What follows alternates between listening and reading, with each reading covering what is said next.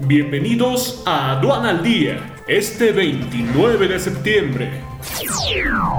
Nacional. México logra récord en superávit comercial. Exportaciones continúan recuperándose.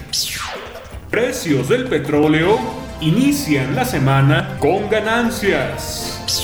Puebla no reabrirá cines y teatros en semáforo amarillo. Querétaro emite nuevos lineamientos por semáforo amarillo. Hacienda aportará 2 mil millones de pesos para Puente Nichupté en Cancún.